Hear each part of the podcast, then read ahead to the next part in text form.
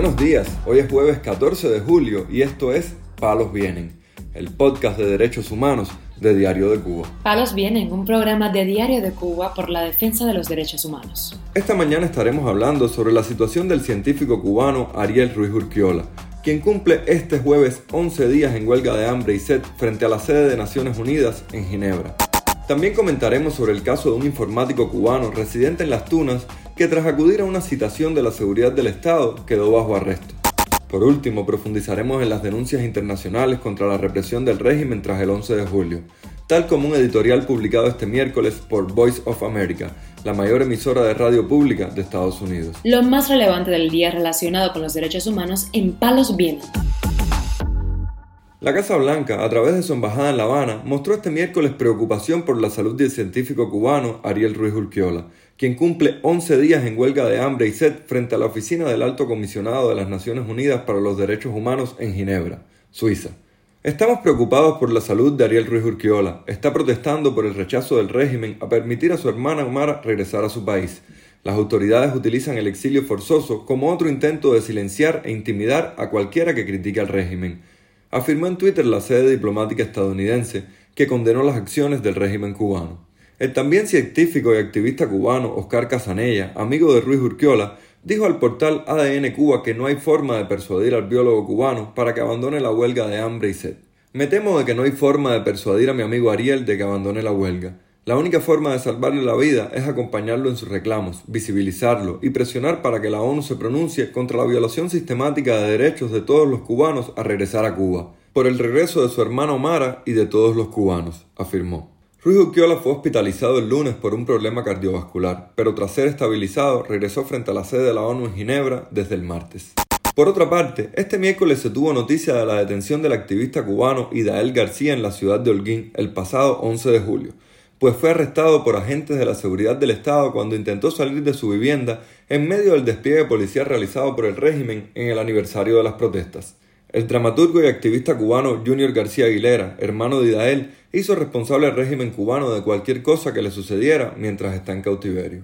También la madre del informático y activista Yerlis Luis Velázquez Morales denunció a Radio Televisión Martí que su hijo se encuentra bajo arresto con cargos de desacato desde el pasado 7 de julio, luego de que fuera a un interrogatorio con la seguridad del Estado. Nieves Patricia Morales, madre del activista, dijo que desde entonces lo ha podido ver en dos ocasiones en la Unidad de Instrucción Penal Provincial del Ministerio del Interior de Las Tunas. Vinieron a traer una citación el día antes para el día siguiente a las 9 de la mañana. Fue el día 7 y cuando entró allá a Instrucción Penal Provincial que lo citaron no lo dejaron salir más, alegando que le faltó el respeto a las autoridades y al presidente de la República, denunció la madre del activista. El Centro de Asesoría Legal Cubalex también denunció la situación de Velázquez Morales, quien publica regularmente en sus redes sociales memes y comentarios críticos sobre la situación que vive el país. Anabelki Ferrer, hermana del opositor cubano José Daniel Ferrer, informó a través de un mensaje en las redes sociales que el régimen permitió que visitaran al líder de la Unión Patriótica de Cuba por un minuto este martes. Lo encontraron en ropa interior, muy delgado y llenos de picadas de mosquitos. Un minuto de visita dio la dictadura de Raúl Castro y Miguel Díaz Canel a mi hermano José Daniel Ferrer tras 38 días desaparecido. Está en ropa interior, muy delgado y lleno de picazos de mosquito, escribió la hermana del opositor cubano en su cuenta de Twitter. Horas antes de la publicación, la esposa de Ferrer, Nelva Ismaray Ortega, había dicho en un video publicado en el canal de YouTube de la UNPACU que recibió una llamada desde la prisión de Mar Verde donde le prometieron que le darían una visita con el opositor, a quien no veía desde hacía 45 días. Por otra parte, Rosa María Payá, la hija del fallecido líder opositor cubano Osvaldo Payá, informó que un tramo de la calle Leyún, desde las calles 11 y 14 del noroeste de la ciudad de Miami, llevará el nombre de su padre. El proyecto de ley, patrocinado por los comisionados de Miami-Dade, Rebeca Sosa y José Pepe Díaz, recibió el respaldo de políticos electos del condado, la ciudad de Miami y la legislatura estatal, según informó Radio Televisión Martí. La ceremonia inaugural será el próximo 21 de julio a las 10 de la mañana y el nombre oficial de la vía será Osvaldo Payá Sardiñas Way.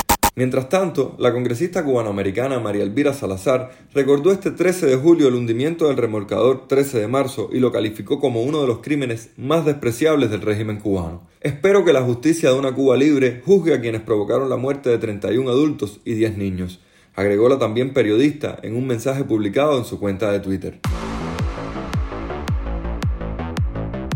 Palos. Este miércoles la emisora radial pública más grande de Estados Unidos, llamada Voice of America, publicó un amplio editorial sobre la situación de los presos políticos cubanos. En el texto, la agencia del gobierno estadounidense denunció que el régimen cubano ha condenado a más de 550 manifestantes a más de 4.000 años combinados de prisión u otras medidas punitivas desde las históricas protestas del 11 de julio de 2021 y recordó que los recientes cambios al Código Penal cubano castigan las críticas al gobierno, a sus representantes y al socialismo.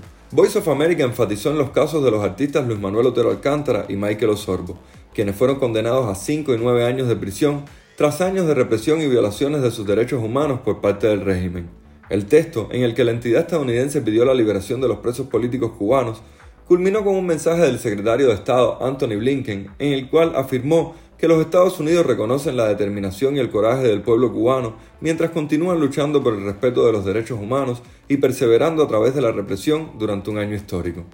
La activista cubana Salomé García Bacallao, miembro del Grupo de Trabajo sobre Detenciones Políticas Justicia 11J, pidió al Departamento de Estado de los Estados Unidos que publique los nombres de los funcionarios del régimen de La Habana sancionados por su responsabilidad en reprimir las protestas del verano pasado. Quien dio la orden de combate fue Miguel Díaz Canel. Ninguna sanción tiene el asesino en jefe. Exigimos que los nombres de las personas sancionadas sean públicas. Escribió en su cuenta de Twitter la activista cubana en respuesta a una noticia sobre el reinicio del programa de refugio en la Embajada de La Habana sobre lo cual afirmó que hay cero acciones concretas anunciadas por el subsecretario de Estado Brian Nichols para apoyar a las personas que se oponen a la dictadura cubana y a los presos políticos que han sido escarcelados después de terminar su sentencia en juicios sumarios por manifestarse el 11 de julio.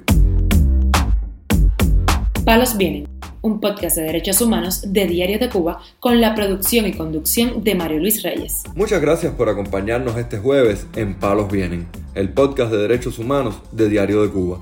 Pueden escucharnos en DDC Radio y SoundCloud. Yo soy Mario Luis Reyes, mañana regresamos con más información.